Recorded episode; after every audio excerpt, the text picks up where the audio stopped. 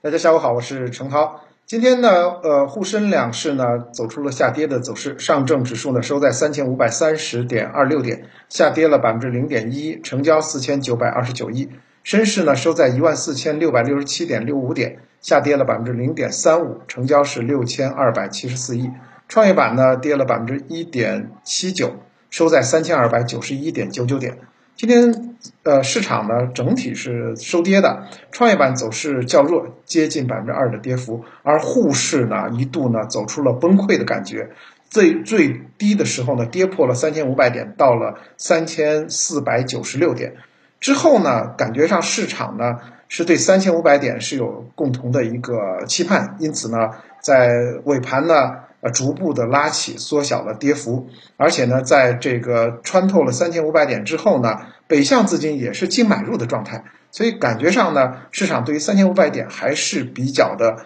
要有一个支撑和保护的。那么市场的成交量呢，今天也放大了，两市成交是合计超过了一点一万亿，行业板块涨跌互现，医疗板块今天是领跌的板块。那么作为人气板块的医疗板块的领跌，对于整个啊消费类的。大类资产都是有这个下穿的动作。消息面来看呢，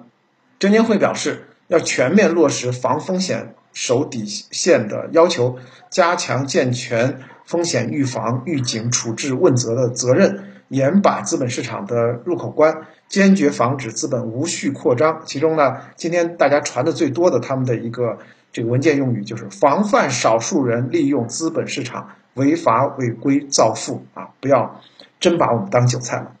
那么另外呢，中报行情继续在进行当中。我们看到中国中免，这是去年啊三四季度的热门股啊，六零幺八八八，在昨天晚间呢发布了业绩预告快报。那么报告说，今年上半年呢，中国中免实现营业收入三百五十五点零一亿，较去年是同期增长百分之八十三点八五，实现营业收入八十六点零七亿。较去年同期呢增长了百分之六百二十六点七七，那么归属于呃上市公司股东的净利润五十四点三五亿，较去年增长了百分之四百八十四点一二啊，这个中国中免给股东创造利润相当可观。那么除了中国中免，目前两市已经有多家的上市公司公布了中报啊，不是预告了，已经是中报了。那么根据数据统计，截止到昨天呢，已经有二百四十二家上市公司。上半年的净利润预增是翻番的，其中呢有三十家上市公司上半年预增的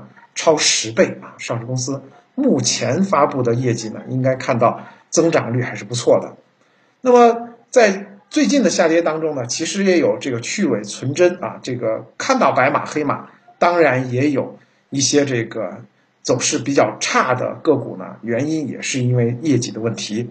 那么在今天的我们的板块分析当中呢，不跟大家分析哪些板块是撑大盘的，我们来分析哪些板块是砸大盘的。那么在早期，从二零一五年上一个牛市到现在啊，之前上市的公司当中呢，其实七月以来创了历史新低的共有十六只。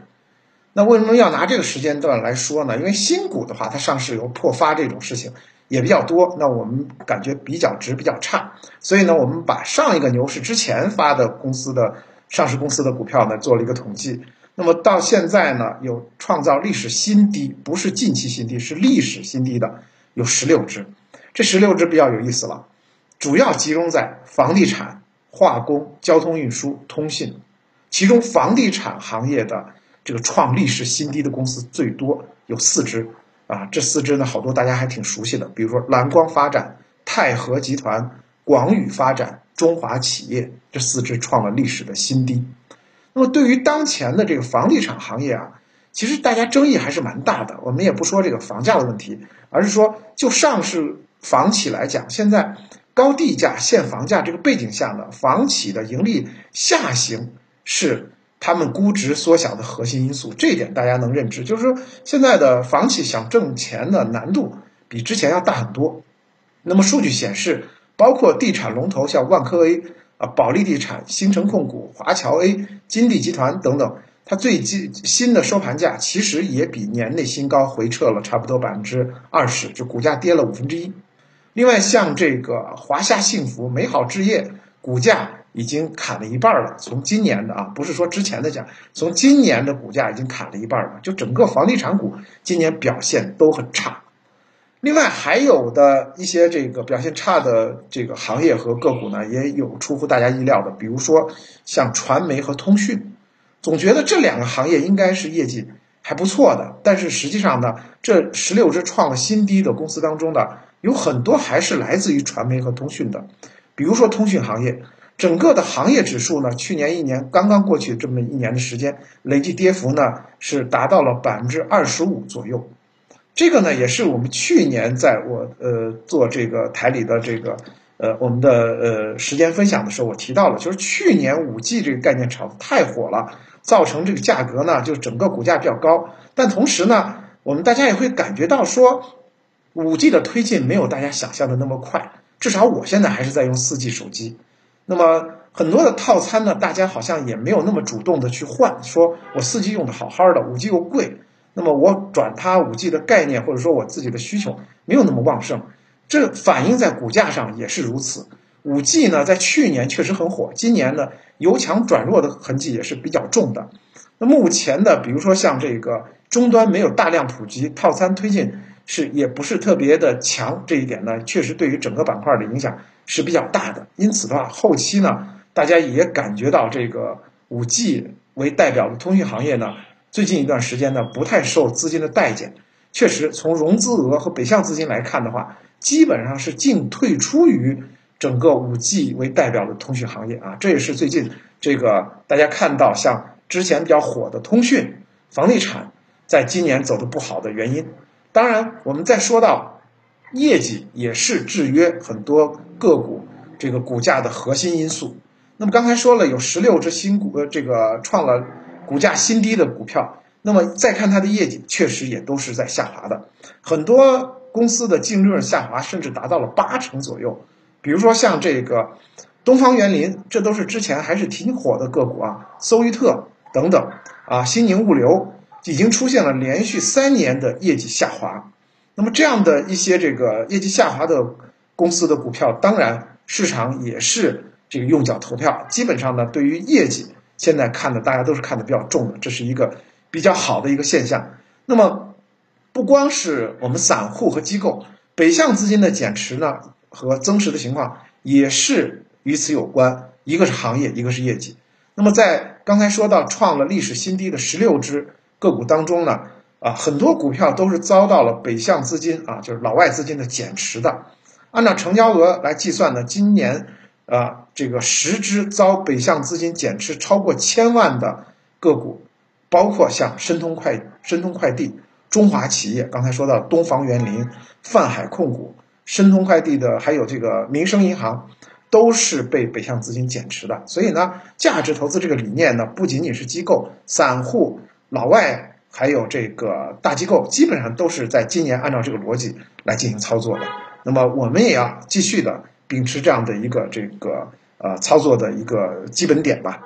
那么再回到整体的操作来讲，其实从中长期视野来讲的话，市场虽然呈现结构性的行情，向上空间呢很难打开，但是呢，说实话，向下调整的幅度也是有限的。指数呢大概率还是呈现出啊短线的这个波动的一个状态。就短期走势而言呢，说实话，就虽然大盘不能向上冲锋，但是呢。